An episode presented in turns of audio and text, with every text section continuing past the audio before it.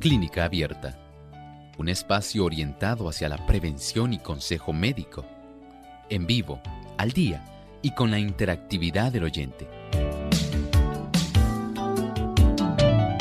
Clínica Abierta, poniendo al doctor a su alcance para un diálogo claro y honesto, porque nos importa su bienestar y salud.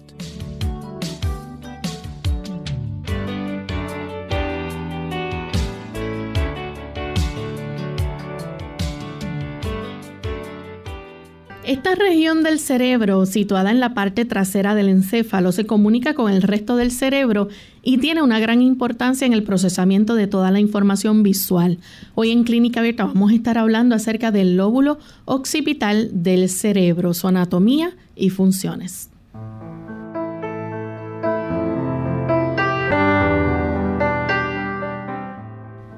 De forma muy especial damos una cordial bienvenida a todos los amigos que ya se encuentran conectados en nuestro programa de clínica abierta. Nos sentimos felices de saber que tantas personas disfrutan de nuestro programa y no se lo pierden.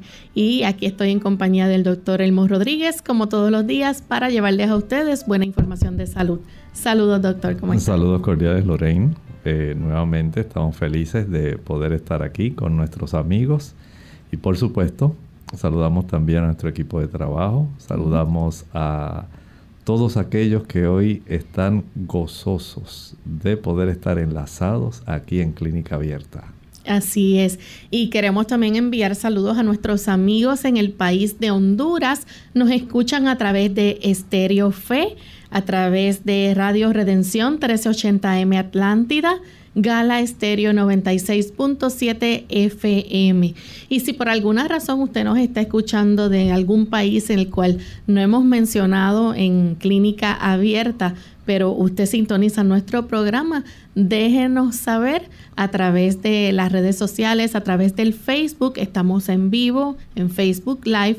Nos pueden buscar por Radio Sol 98.3 FM también nos pueden escribir a través del chat en nuestra página web radiosol.org y nos dejan saber de dónde sintonizan nuestro programa. Así que gracias por ese apoyo que nos brindan y esperamos que el programa también pueda ser de bendición para usted y su familia.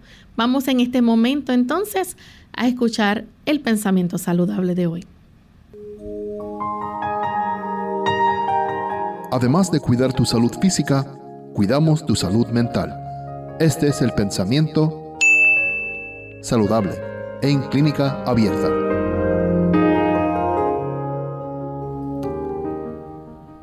La enfermedad no sobreviene nunca sin causa. Descuidando las leyes de la salud, se le prepara el camino y se la invita a venir. Muchos sufren las consecuencias de las transgresiones de sus padres. Si bien no son responsables de lo que hicieron estos, es, sin embargo, su deber averiguar lo que son o no son las violaciones de las leyes de la salud. Deberían evitar los hábitos malos de sus padres y por medio de una vida correcta ponerse en mejores condiciones. Ciertamente, Así es como debiéramos estar procediendo en nuestra vida. ¿Estamos sufriendo por alguna causa que tenga que ver con nuestra desobediencia a las leyes de salud? Sencillamente podemos corregirla. No tenemos por qué estar sufriendo de una manera innecesaria. Podemos tener el beneficio de lograr que aquellos hábitos que nos perjudican, que aquellos hábitos que lamentablemente van en deterioro porque no hemos hecho lo posible por tener una salud óptima. Podamos corregirlo. Y al corregir ese hábito, sabemos que nuestra salud va a mejorar. Por lo tanto, tenga bien usted hacer todo lo posible en mantener su vida armónica con los hábitos que propenden a la salud. Gracias doctor por compartir con nosotros el pensamiento saludable de hoy.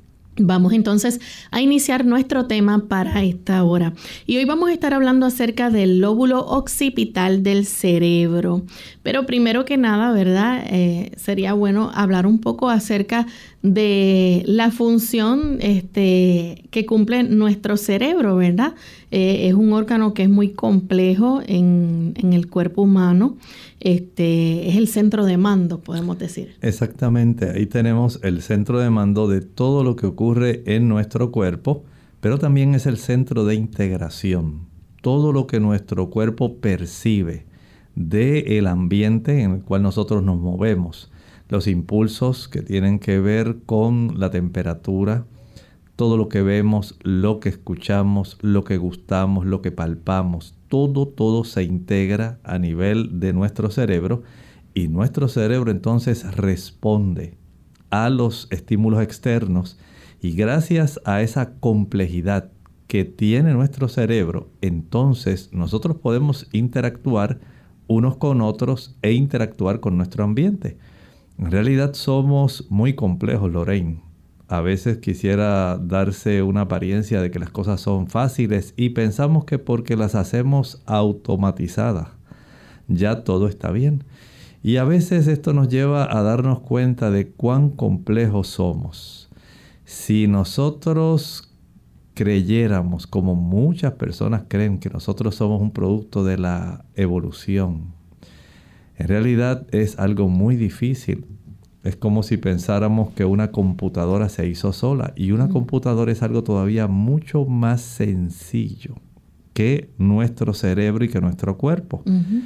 Si pensáramos que porque echamos algunas teclas y algunas conexiones y echamos algunas cositas, eh, algunas bisagras y diferentes tipos de elementos, por eso una computadora en el correr del tiempo, ella sola se armó Cualquier persona diría, doctor, usted debe estar pasando por una situación muy difícil para estar pensando así.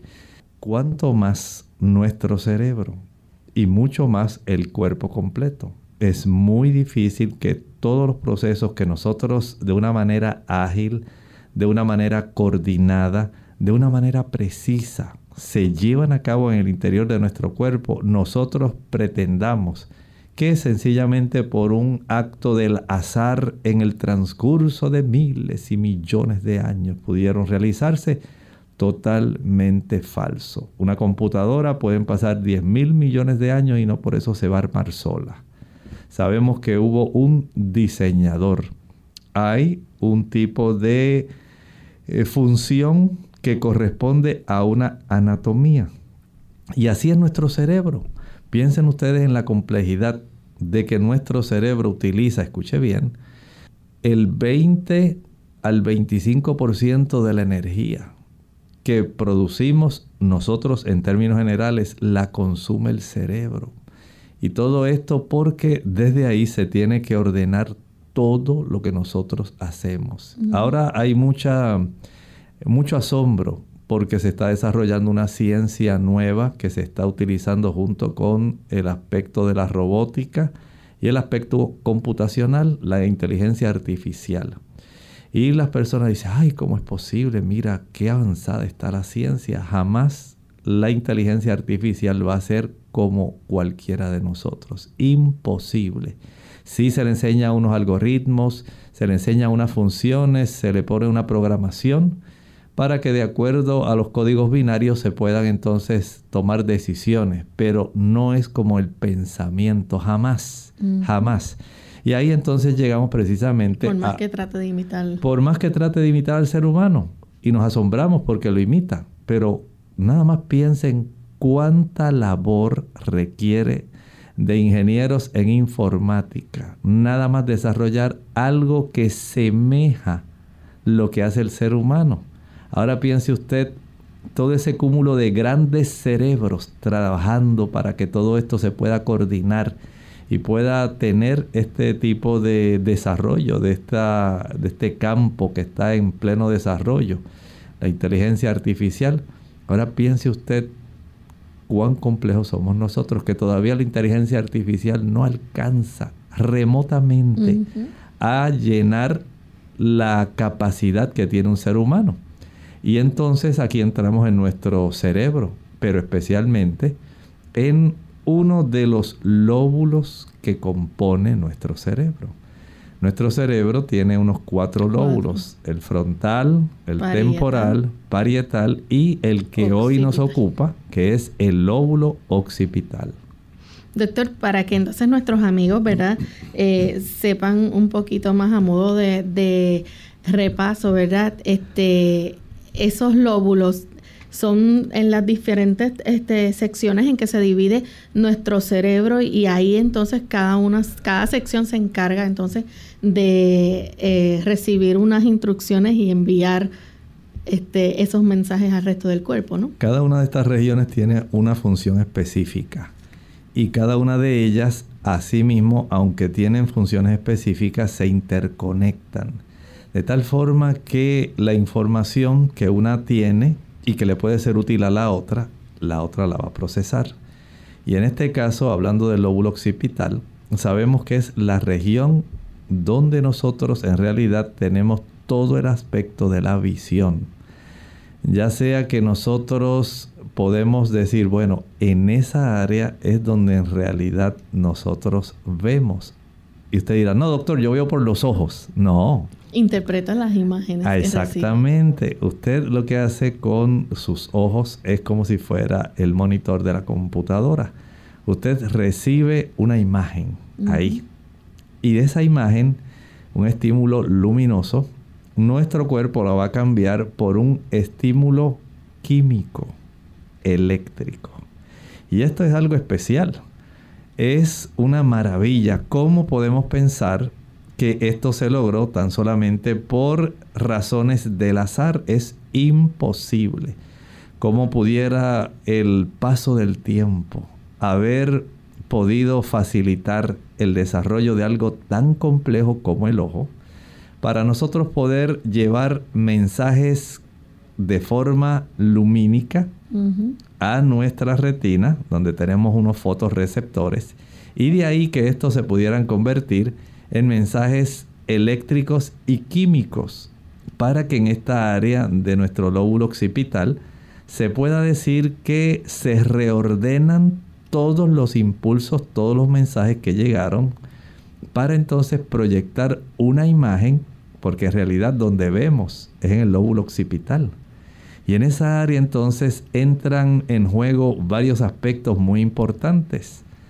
Aun cuando nosotros recibimos de una manera bastante gruesa la visión, el mismo lóbulo occipital tiene capacidad para comenzar a definir, a afinar, a precisar esa imagen. Y estas son cosas que al nosotros estudiar este lóbulo nos asombran y hacen que nosotros podamos reconocer el Dios grande que todos nosotros servimos. Doctor, ¿y el lóbulo occipital también se divide en dos secciones? Sí, precisamente. Eh, vamos a ponerlo de esta manera. Nuestro cerebro tiene esa capacidad que Dios le dio de ser, eh, digamos, de dos lados, derecho e izquierdo. Y esa bilateralidad que tiene nuestro cerebro está subdividida en cuatro secciones grandes los lóbulos. Así que tenemos en total dos lóbulos frontales, dos lóbulos parietales, dos lóbulos temporales y dos lóbulos occipitales. Pero cada uno de esos lóbulos, en este caso el occipital, tiene dos regiones. Y una de las regiones, la primera, hace que el lóbulo pueda procesar, digamos, la información visual que es más burda. La segunda hace que se afine, que se puedan tener detalles de profundidad, de precisión del color, de ubicación.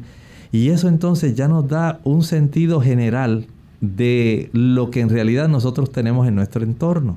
Así que por un lado hay una región que recibe el grueso de toda la información, pero ahí la otra entonces comienza a mover los botoncitos para decir, bueno, ahora yo le voy a dar un poco más de definición, Aquí le voy a dar un poco más de profundidad. Aquí le voy a dar un, un poquito más de colorcito para que esto esté de una manera que sea correcta con lo que atañe a la realidad en la cual se está moviendo este cuerpo, de, en el cual o a través del cual yo estoy recibiendo toda la información. Y todo eso ocurre En un instante. Y eso ocurre en fracciones de segundos. Así que eh, trabajan juntas para que nosotros podamos ver, eh, eh, tener una imagen, ¿verdad? Así es. Bien, vamos en este momento a nuestra primera pausa, pero cuando regresemos vamos a seguir hablando más sobre el lóbulo occipital, así que no se vayan amigos que volvemos en breve. Confianza, la clave para una vida más duradera, fortalecida y feliz. ¿Qué tal amigos? Les habla el doctor Elmo Rodríguez Sosa en esta sección de Factores para la Salud. ¿Saben algo?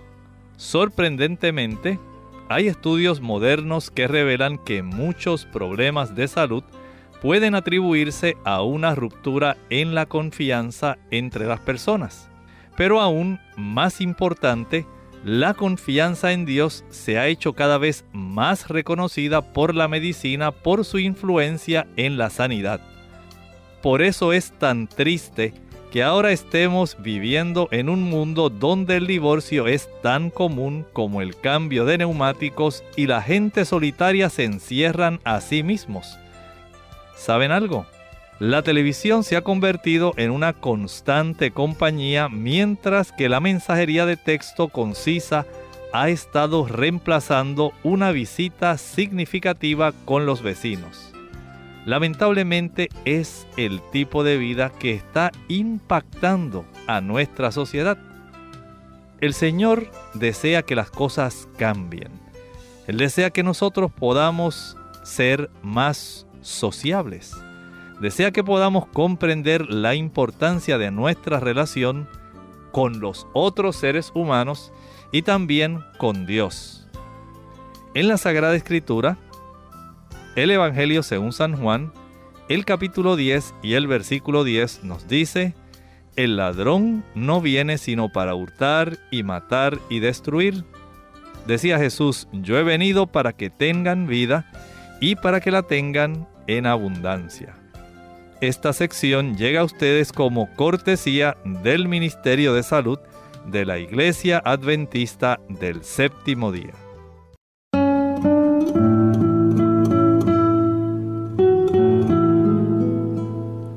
Dejarlo todo para mañana es como usar una tarjeta de crédito. Muy divertido, hasta que nos llega la cuenta.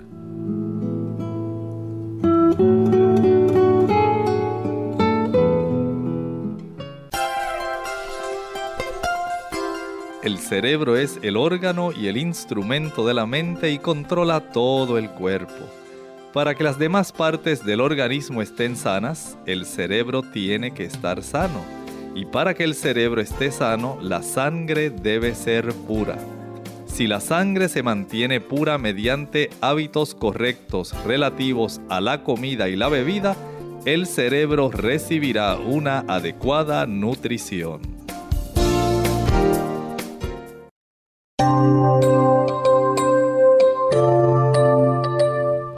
Y ya estamos de vuelta en Clínica Abierta, amigos. Hoy estamos compartiendo con ustedes el tema del lóbulo occipital, las funciones que lleva a cabo esta parte de nuestro cerebro que es tan importante, ¿verdad? Y el doctor justo antes de la pausa nos estaba explicando cómo el lóbulo occipital se divide en dos secciones. Y tenemos, ¿verdad? Ese lado que es de la corteza visual primaria eh, las áreas también de la asociación visual y de esta forma, ¿verdad? Nosotros podemos eh, ver una imagen y nuestro cerebro puede entonces interpretarla con detalles y saber entonces eh, cómo es esa imagen. doctor, esto obviamente, ¿verdad? funciona a través de un conjunto de, neuronas que están recibiendo esa información. Así es, estas son neuronas que tenemos si usted se toca la cabeza y usted dice, mire, acá en la parte de atrás, doctor, ahí, en esa área, ahí es que usted tiene cerca de la nuca, ahí donde el cuello básicamente eh, finaliza y se une al cráneo. En esa área es que usted tiene el lóbulo occipital derecho y el lóbulo occipital izquierdo. Recuerde que, aunque hablamos de cuatro lóbulos, como tenemos bilateralidad en nuestro cuerpo generalmente, excepto algunos órganos, y el cerebro es de esos órganos que tiene ese aspecto de tener dos hemisferios. En cada hemisferio podemos decir que está la imagen espejo del otro. Un lóbulo frontal izquierdo, un lóbulo frontal derecho, lóbulo parietal derecho, lóbulo parietal izquierdo, lóbulo occipital izquierdo, lóbulo occipital derecho. Y en este aspecto, esa, esa región donde está este cúmulo de neuronas tan especiales que reciben la información que entra a través de los nervios ópticos. Esos nervios que son tan importantes para que nosotros podamos tener esa información que llegó. Miren qué cosa tan maravillosa. La información luminosa viaja a través de la córnea. Primero viaja a través del aire, atraviesa la córnea, entra por la pupila, atravesando detrás de la pupila, de ese huequito negro que tenemos en nuestros ojos, están los lentes. Cada ojo tiene un lente transparente. Y después del lente tenemos el humor vítreo y llegamos a la mácula, en el fondo de nuestro globo ocular, en la retina. Ahí entonces están los fotorreceptores, los conos, los bastones, y estos envían impulsos a través de los nervios en sí, los nervios ópticos, directamente hasta esta área que tenemos en la región occipital. Ahí entonces tenemos la bendición de entrar en estas dos áreas que estábamos mencionando, el área visual primaria, la corteza visual primaria, donde recibimos la forma general de lo que observamos. Y a su misma vez hay una zona que se llama el área de asociación visual, donde entonces ahí entonces se define los colores, se precisa el tamaño, la ubicación en el espacio, el aspecto dimensional, la altura, la profundidad, todo eso se define de una manera bien detallada. Y todo eso está encerrado en esa área donde termina su cuello en la parte de atrás y comienza el cráneo en esa área. Por eso usted debe saber que las caídas o los traumatismos en esta área son muy peligrosos porque puede afectar esa capacidad visual. Bien, entonces doctor, ¿el lóbulo occipital solamente se encarga de permitir la vista? No, tenemos un conjunto de, podemos decir en cierta forma que sí y que no. Podemos decir que sí porque vamos a detallar una serie de funciones que generalmente están asociadas con el asunto de la visión. Pero podemos decir que no porque este lóbulo también tiene unas funciones que usted jamás sospecharía. El hecho de que usted tenga memoria visual es gracias a la interconexión que tiene este lóbulo con las áreas donde usted archiva también recuerdos. Nosotros tenemos una zona muy importante en el mismo medio de nuestro cerebro. En esa área tenemos el sistema límbico, tenemos el archivo de la memoria, pero también ese archivo en asociación con el archivo que tenemos en todo lo que nosotros hemos visto. Usted todavía, si yo le dijera, usted recuerda la primera vez que usted se subió a un automóvil o la primera vez que usted fue al parque con su papá. Y usted dirá, ¡ay, sí, doctor! Todavía le podría preguntar, ¿usted recuerda más o menos qué fue lo que usted vio?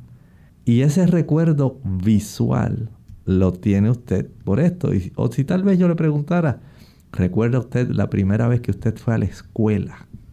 ¿Recuerda a su maestra? Sí, mire doctor, Recuerdo que estaba hasta vestida de esta forma y el peinado era así y ella tenía el cabello negro y se movía de esta manera. Miren bien todo lo que puede hacer nuestro cerebro. No solamente tenemos una foto archivada, sino más bien tenemos un video. Y usted lo ve en colores. Usted recuerda cuando usted Una película. hizo exactamente cuando usted hizo un viaje a otro país, dice, "Ay, doctor, recuerdo desde que aterricé Todavía recuerdo así con precisión lo que yo veía a través de la ventanilla del avión cuando llegamos a la salida, el taxi, a donde nos llevó, todavía recuerdo la fachada del hotel. Y de ahí fuimos a tal sitio, a tal sitio. ¡Ay, qué impresionante, doctor! Y usted hasta puede recordar muchos detalles, cosas que le llamaron la atención. ¿Dónde usted cree que está eso almacenado? Esa área del lóbulo occipital tiene eso, pero no solamente eso. Piensen en esto otro que les voy a comentar ahora. ¿Sabe usted que este lóbulo tiene que ver mucho con la imaginación? Y entonces usted pensará, sí doctor, sí. Cuando usted imagina, usted está haciendo formas, está desarrollando colores, está desarrollando sonidos. ¿Y dónde se realiza eso? Pues saben que el lóbulo occipital es el que más tiene que ver con el aspecto imaginario. Dice, doctor, ¿cómo va a ser sí? Y dice la gente, ah, si yo tuviera un automóvil, mire doctor, a mí me encantaría un automóvil que fuera de tal marca, que fuera un color rojo intenso, y así yo me visualizo con unos lentes oscuros de sol, manejando por esa carretera, y todo el mundo volteando a ver, oh, ¿quién es ese que va ahí tan elegante en ese automóvil reluciente? Ah, soy yo y yo diciéndole a Dios. Todo eso salió en su mente. Eso usted lo fabricó. ¿Cómo eso se realiza? Son maravillas, son funciones que nosotros tenemos asombrosas que están ahí adentro, que ninguna inteligencia artificial podría jamás lograr tener. Y usted y yo las tenemos y las damos por sentado. Creemos que eso es algo tan normal que en realidad ni nos podemos ni nos ponemos a apreciar la maravilla de cuerpo y especialmente de cerebro, las funciones tan asombrosas que nuestro creador ha puesto dentro de este tipo de sustancia que compone nuestro cerebro. Doctor, ¿y qué pasa, por ejemplo, cuando tenemos algún tipo de trauma, que nos damos un golpe en, en la cabeza? Eh, esa área del lóbulo occipital se puede afectar. Se puede afectar. Saben que las personas pueden eh, empezar a tener una pérdida de esa memoria visual. Igual cuando ocurre, por ejemplo, un accidente cerebrovascular, no siempre eh, la persona va a quedar afectada, digamos, de una mano, de un brazo, de una pierna. Hay ocasiones cuando las personas pierden visión, sencillamente porque la rama de la arteria que se obstruyó por un coágulo o la rama de la arteria que se reventó, que sufrió una ruptura y desarrolló una hemorragia, era precisamente esa zona que tiene que ver con nutrir nuestro, nuestro lóbulo occipital. Piense por ese lado, pero hay otros casos donde las personas pueden entonces, eh, a consecuencia de daño ahí, sufrir también episodios de epilepsia. Noten qué interesante.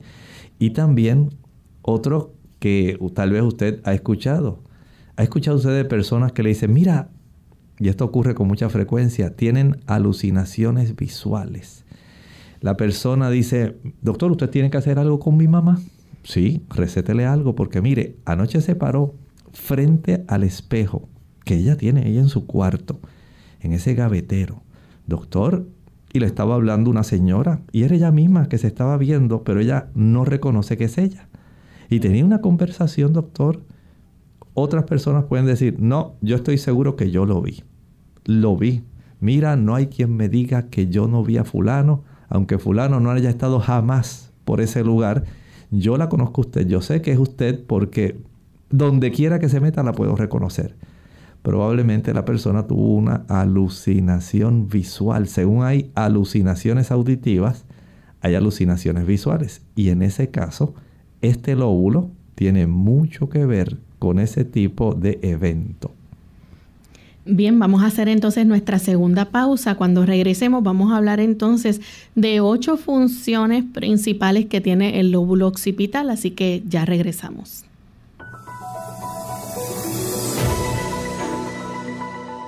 Si usted no tiene contraindicaciones médicas en cuanto al horario de alimentación, se recomienda que el intervalo entre comidas sea de aproximadamente 6 horas. Esto ayudará a mejorar la memoria y el intelecto Además, fortalecerá los huesos y preserva la función renal. Aumenta la energía y disminuye el estrés. Ayuda a controlar el peso y disminuye el desarrollo del cáncer, las enfermedades del corazón y la diabetes. Si se ingieren las comidas demasiado juntas, se disminuye el apetito, retarda la digestión que incrementa la producción de toxinas en la sangre, aumenta las caries e interfiere con el sueño profundo y restaurador de la salud.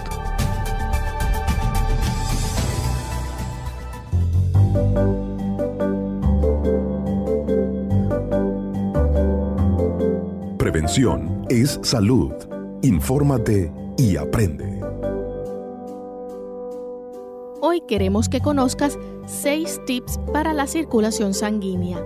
Los problemas de circulación ocurren cuando los vasos sanguíneos pierden elasticidad, dificultando el viaje de la sangre por todo el organismo. Esta situación es causada por una gran variedad de factores, como alto colesterol, poca fibra en la dieta, consumir sal en exceso, así como por no tomar suficientes líquidos, entre otros. Los síntomas más notorios son pies y manos frías, pesadez de las piernas, mareos, celulitis y calambres nocturnos. Si bien es cierto que el componente genético puede tener cierta influencia en la aparición de esta normalidad, también es importante tomar las medidas a tiempo y ayudar a nuestro organismo a regenerarse. Hay unos tips para evitar problemas de circulación. Primero debes consumir alimentos ricos en potasio como hortalizas y verduras, frutas como el plátano. Número 2. Hacer ejercicio como caminar, nadar y montar bicicleta al menos media hora al día. Número 3. Otros ejercicios que se pueden hacer en casa y que son ideales para activar la circulación son encoger los dedos de los pies como si quisieras hacer los objetos. Luego dejar los pies relajados. Repetir el ejercicio 20 veces acostarse boca arriba, levantar las piernas y moverlas en círculos. Repetir esto y realizarlo tres veces al día. Evitar el uso de prendas apretadas, calcetines, cinturones, la ropa interior, evitar lo que ejerzan presión sobre todo para dormir sería el consejo número 4. Como consejo número 5, no incluir en la dieta diaria sopas y otros alimentos enlatados debido a la propiedad de retener agua, lo cual está relacionado a problemas circulatorios. Número 6. No consumir alimentos con alto contenido en grasas saturadas como los lácteos enteros, nata, mantequilla, embutidos, tocino o repostería industrial, ya que al aumentar los niveles de triglicéridos y colesterol incrementa la viscosidad de la sangre dificultando su circulación. Recuerda que la actividad física y una sana alimentación te permitirán prevenir tanto problemas de circulación como enfermedades crónicas tales como la hipertensión, obesidad y diabetes.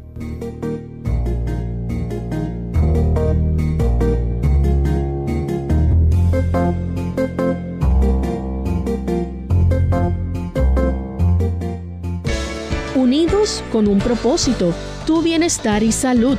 Es el momento de hacer tu pregunta llamando al 787-303-0101 para Puerto Rico, Estados Unidos 1866-920-9765 y llamadas internacionales al 787-763-7100 o al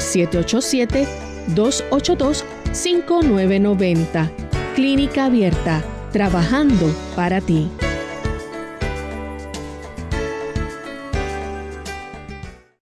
Clínica Abierta. Ya estamos de vuelta en Clínica Abierta, amigos, y estamos hablando hoy de las funciones que cumple el lóbulo occipital de nuestro cerebro. Y en este momento vamos a pasar entonces a hablar sobre las ocho funciones principales que el lóbulo occipital tiene. Y la primera de ellas es recibir impulsos nerviosos de los ojos. Doctor, esos impulsos nerviosos, ¿a qué eh, eh, nos estamos refiriendo aquí? Estamos eh, pensando en las señales que nosotros recibimos, todo lo que usted ve, la capacidad de usted distinguir, digamos, esa superficie que es rugosa, que es lisa, si es madera, si es cemento, el color, la forma, el tamaño, la profundidad, todo eso entra en forma de impulsos lumínicos hacia nuestra retina. De ahí, entonces, eso se lleva, se transmite de impulso lumínico en un impulso químico eléctrico directamente a los lóbulos occipitales. Ahí es donde se va en realidad a interpretar ese tipo de impulsos para darnos en esa área la forma como nosotros en realidad vemos. Y ahí esas señales que están codificadas van a ser interpretadas por los millones de neuronas que tenemos en esa área. Así que esa capacidad de recibir los impulsos que vienen procedentes de los ojos, gracias a ese tipo de eh, receptividad que se ha codificado y que se ha enviado hasta esa área, entonces se interpreta nuevamente ahora en colores, superficies, profundidad, tamaño, eh, ubicación, todo eso va a ser ahora interpretado por nuestros lóbulos occipitales. Y entonces podemos pasar ya a la segunda función que tienen, que es entonces procesar esa información visual. Exactamente. este procesamiento, tal como dijimos, va a conllevar ahora que se cambie esa señal lumínica en una forma más química que pueda ser, vamos a decir, asimilable para el cerebro. Así como cuando usted descarga un archivo que alguien le envió por internet y la misma computadora, su función le dice, eso no se puede descargar a no ser que uses este tipo de aplicación. Y así ocurre con nuestro cerebro. Recibe una información que para poder descargarla, poder reprocesarla, interpretarla, va a requerir una un área específicamente para entonces poder transformar esto. Y estos son misterios. No crea que la ciencia en este momento sabe cómo esto se realiza. Cómo usted transforma. Piense nada más la cantidad de cosas que en este momento usted está viendo. ¿Cuántos colores? ¿Cómo usted distingue que hay letras? ¿Cómo usted distingue que hay objetos que son objetos planos? Como los que usted ve en un cartel, en un anuncio, cómo nosotros podemos interpretar las letras que usted está leyendo, que eso las recibe el ojo, y se puede convertir en información, cómo eso está interconectado en nuestro cerebro, cerebro para que usted asocie formas con sonidos y con mensaje. Eso es una maravilla. ¿Cómo usted puede ver entonces diferentes colores, tonos de estos colores? Además de eso, superficies, distinguir superficies suaves de superficies rugosas, de superficies ásperas, profundidad, ubicación en el espacio. Todo esto sencillamente va a ocurrir porque usted está procesando esa información que llegó como un estímulo ahora químico eléctrico. Ahora usted lo va a procesar para producir información visual. Doctor, ¿y también esto entonces estimula la memoria? Por supuesto, usted ahora va a tener que acceder al recuerdo. Usted asocia, dice, aquella planta que veo allí, yo recuerdo haberla visto anteriormente en casa de mi comadre. Y qué bonita era, mira, sí, es la misma hoja, tiene la misma forma y si no recuerdo mal, esta planta da una flor color lila, muy fragante. Y así usted recuerda muchas cosas. Usted asocia, por ejemplo, una guanábana, una fruta muy sabrosa, con una superficie, sabe que es un color verde, amarillo cuando está madura, que tiene a manera como si fuera una superficie medio espinosa, pero sin tener espinas, que fácilmente usted la puede abrir con sus manos, que tiene una pulpa blanca con unas semillas negras, oscuras, que es muy dulce, aunque hay variantes que pueden ser un poco semiácidas. y usted ya se sabe degustando ese fruto, sabe que tiene mucha fibra, usted la siente en la boca. ¿Cómo usted tiene todo eso ahí almacenado? Sencillamente usted tiene una memoria visual, tiene memoria gustativa. Y esa interrelación que tiene nuestro organismo, nuestro cerebro, con todo este conjunto de imágenes, eso va a estimular las zonas donde está almacenada toda esa información y se evoca en algún momento específico. Así que además de recibir impulsos nerviosos de los ojos, los procesa y también entonces estimula la memoria visual. Y entonces pasa a interpretar lo que son las imágenes. Claro que sí. Podemos entonces comenzar procesos de relaciones y en esta etapa es algo muy importante. Usted dice, relaciono aquel tipo de señal que veo allí en la carretera que tiene forma hexagonal, tiene seis partes, mm. es color rojo mm. y además tiene cuatro letras. Dice alto o dice pare. Sé que me tengo que detener en esa esquina porque si no puede suceder algo que puede ser sumamente perjudicial. Entonces usted hace toda esa memoria asociativa. Esto nos habla entonces de la interconexión con la inteligencia. Entonces usted ya tiene una conexión con su lóbulo frontal, donde usted tiene la razón, donde usted tiene ahí la discriminación, la capacidad de usted decidir me voy a pasar el alto, voy a obviar la señal de pare o no. Usted es una persona prudente y sabia, dice, no, mejor me detengo. No deseo que vaya a ocurrir algún accidente o que alguien me vaya a accidentar a mí o yo vaya a accidentar a alguna persona. Yo tengo hijos, quiero llegar a casa, no, no quiero que haya algún problema. Todo eso pasa por su mente. Y usted hasta ve en su imaginación si me paso el alto y ya casi usted ve una colisión entre dos automóviles y casi usted puede ver hasta el color y todo eso. Todo eso llega a nuestra imaginación. Sencillamente por lo que usted está viendo y todos los procesos que se están llevando a cabo dentro de usted. ¿Usted cree que esa capacidad de interpretación visual es producto de la evolución?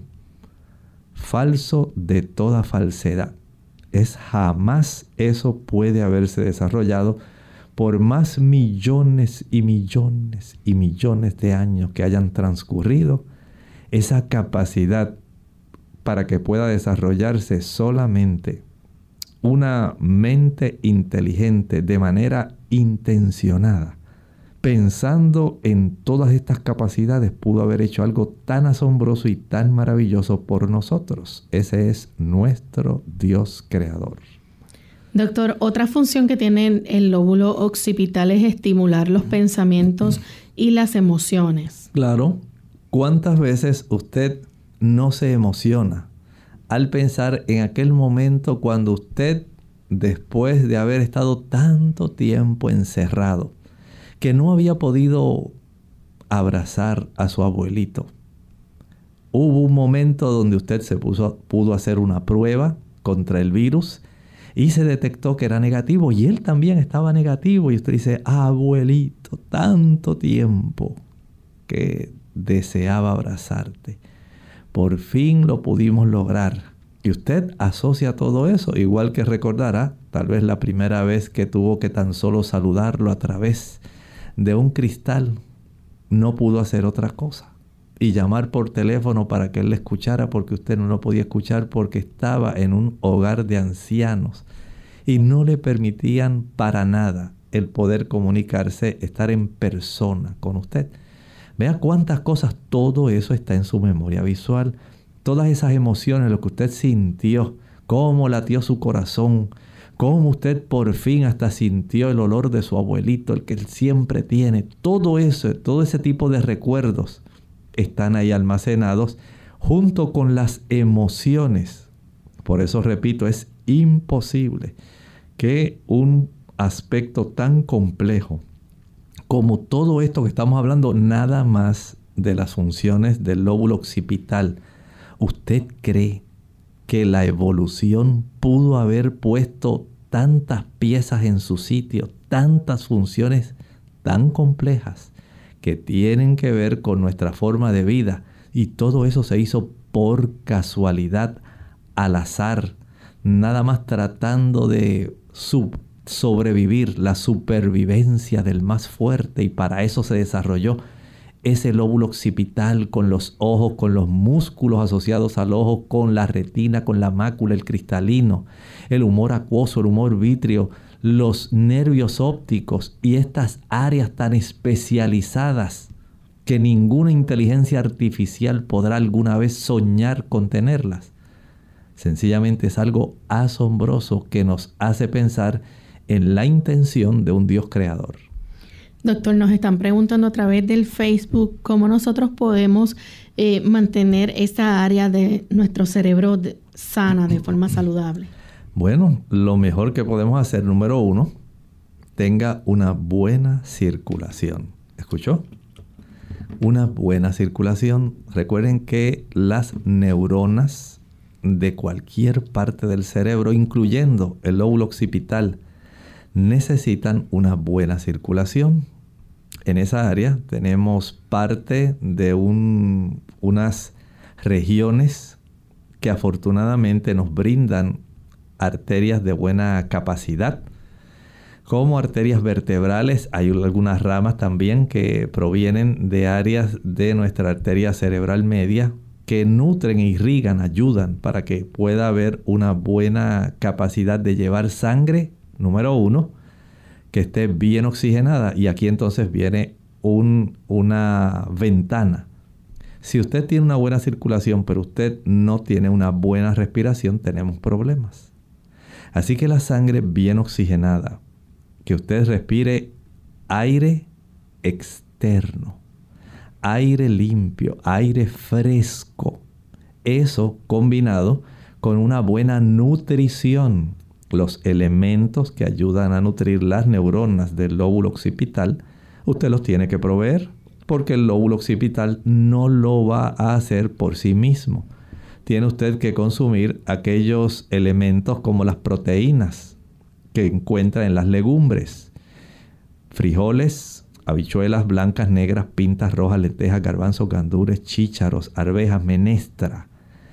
Todo este tipo de sustancias van a darnos la capacidad de tener aminoácidos para producir los neurotransmisores, aquellos que van a facilitar la química de nuestra información que se transmite, pero también van a darnos los minerales para poder acelerar el proceso eléctrico.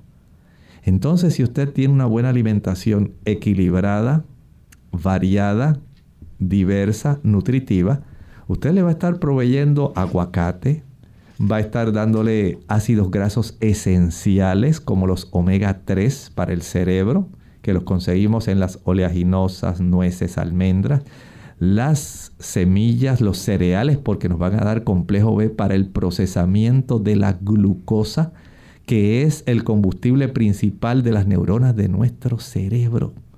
Y ahí entonces usted le está brindando mucha ayuda.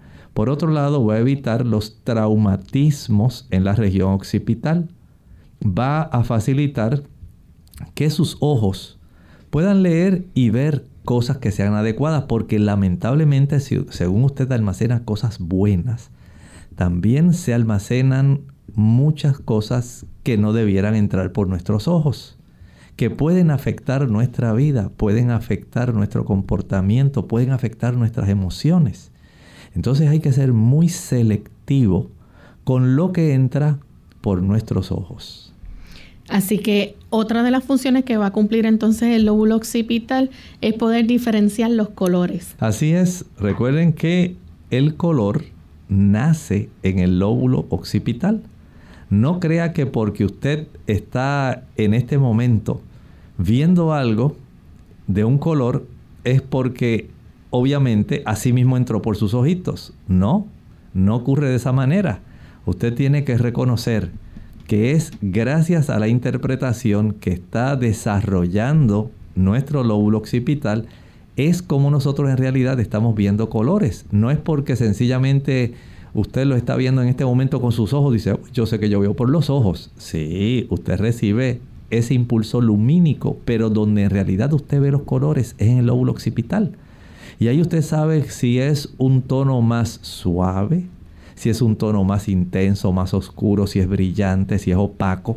Eso gracias a nuestro lóbulo occipital. Jamás la evolución podría facilitar el que esto se desarrollara de una manera tan hermosa y tan precisa. Piense nada más en los tonos que usted puede estar viendo cuando usted mira un paisaje.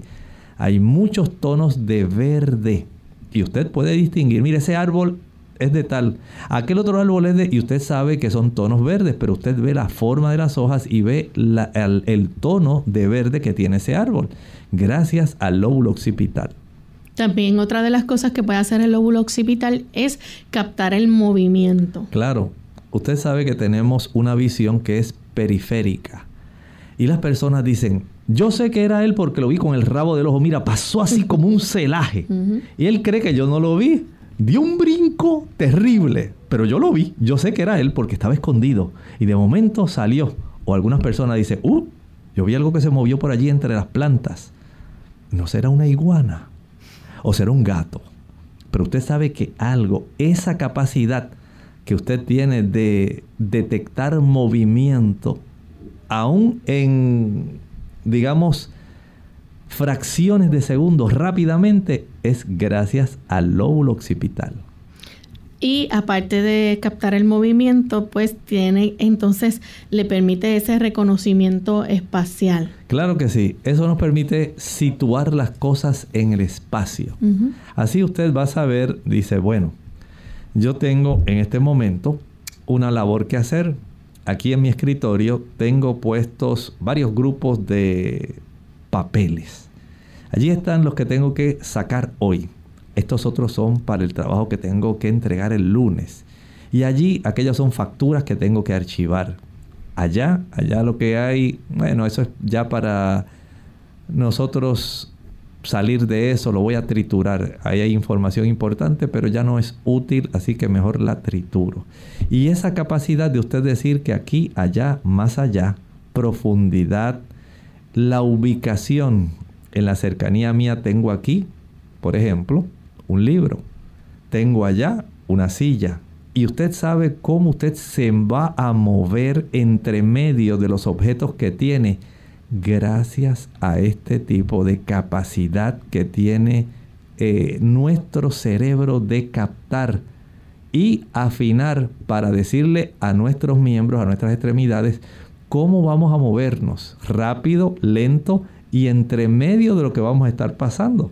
Noten qué cosa tan maravillosa ocurre constantemente en el cerebro gracias a toda la información que en este caso, a través de este sentido tan importante como la vista, se interpreta en nuestros lóbulos occipitales. Bien, lamentablemente se nos ha acabado el tiempo y ya pues entonces finalizamos con este tema, pero agradecemos a los amigos que han estado en sintonía en el día de hoy a través de las redes sociales, aquellos que también, ¿verdad?, nos han estado escuchando a través de nuestra página y que nos escuchan a través de las diferentes emisoras. Mañana les invitamos a participar en nuestro segmento de preguntas donde usted puede hacer su consulta, así que siéntase libre de participar en el segmento de mañana. Vamos entonces a cerrar nuestro programa con este pensamiento bíblico. El pensamiento bíblico nos lleva al libro de Apocalipsis capítulo 6, los versículos 3 y 4. Recuerden que tenemos al apóstol Juan, acaba de ver un caballo blanco que salió corriendo, tenía un jinete y este jinete tenía un arco en la mano y salió venciendo para vencer, pero el segundo caballo es un caballo bermejo, rojizo y el que lo montaba le fue dado poder de quitar de la tierra la paz y que se matasen unos a otros y se le dio una gran espada. Estamos hablando de otro periodo en la historia de la iglesia. Recuerden que la iglesia en sus etapas iniciales, la iglesia cristiana, fue una iglesia pura doctrinalmente. llena del ímpetu del Espíritu Santo, deseosa de llevar el mensaje del Evangelio a todo el mundo antes conocido, el imperio romano. Pero en el transcurso del tiempo las cosas no fueron como debían haber ocurrido. Y comenzaron a ocurrir cambios. De esos cambios hablaremos mañana. Bien, agradecemos al doctor por su orientación, a ustedes amigos por escucharnos y nos despedimos en el día de hoy. Con mucho cariño compartieron el doctor Elmo Rodríguez Sosa y Lorraine Vázquez. Hasta la próxima.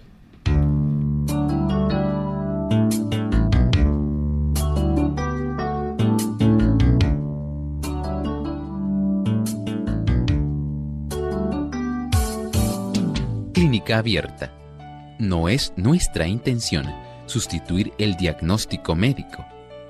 Antes de poner en práctica cualquier consejo brindado en este programa, usted debe consultar con su médico. Hasta la próxima.